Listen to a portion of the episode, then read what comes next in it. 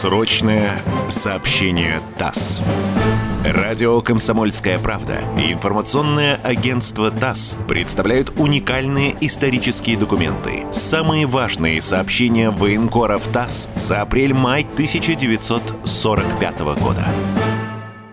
Вестник фронтовой информации. 20 апреля. Село Пилинчи на Киевщине, где жил до войны Николай Прохоренко, находится недалеко от родного села Метеора Хижника в Полтавской области. Друзья считают себя земляками, но не будь войны, они бы, вероятно, и не знали друг друга. Война свела их вместе, скрепила узами боевой дружбы – Познакомились они в авиационной школе, вместе учились, совершали учебно-тренировочные полеты, а по приезде на фронт попали в один полк. Это было в октябре прошлого года. Шла напряженная боевая работа. Войска генерала Черняховского вторглись в пределы Восточной Пруссии. Длинными, холодными, ветреными ночами летали на логово зверя Поликарповы-2. Молодые воины стали проситься в бой – их не пускали. Привыкайте, присматривайтесь к действиям опытных экипажей, учитесь у них мастерству, говорили им командиры эскадрильи и полка. И для вас работы хватит. Незабываемой датой стала для летчика Прохоренко и штурмана Хижника ночь под 24 декабря 1944 года, когда они впервые вместе вылетели бомбить укрепление врага. Погода благоприятствовала полету. Вот характерный изгиб берега озера, четко заметен контур укрепленного пункта противника. На боевой скомандовал хижник и поймал себя на мысли, что он совершенно спокоен, а ведь на земле волновался.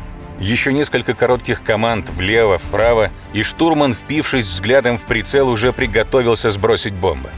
В это время перед самым носом самолета зажегся прожектор, сорвав атаку.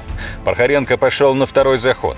Когда он вставал на боевой курс вторично, то, памятуя советы опытных летчиков, зашел на цель на планировании с убранным газом. Хижник сбросил бомбы. Они хорошо накрыли объект. Лучи пяти прожекторов забегали по небу и мгновенно схватили Поликарпов-2. Чтобы не быть ослепленным, летчик припал лицом к приборной доске, а штурман подавал ему команды. Несколькими резкими маневрами самолет вырвался из световых щупальцев и благополучно ушел на свой аэродром.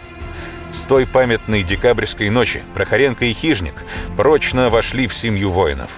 Без малого 200 боевых вылетов совершили они над Восточной Пруссией, летая в любых условиях. От их бомб в стане врага взорвалось 6 складов боеприпасов и горючего. Возникло 18 пожаров в опорных пунктах. Уничтожено 5 автомашин и 11 повозок с военным грузом и живой силой. Подавлен огонь 8 батарей. Самым сложным рейсом друзья считают полет в канун штурма Кёнигсберга. Ночь выдалась особенно темная, дул сильный ветер. Густая облачность висела на высоте 250-300 метров.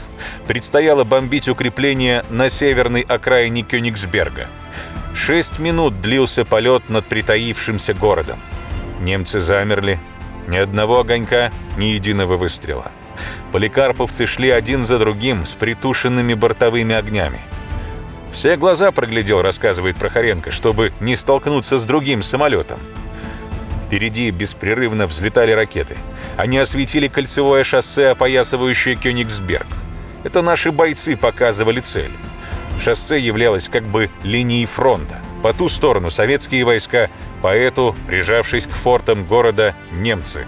При свете ракет «Хижник» нашел заданный перекресток дорог и отбомбился – Борисов, спецкортас, Восточная Пруссия. Срочное сообщение ТАСС.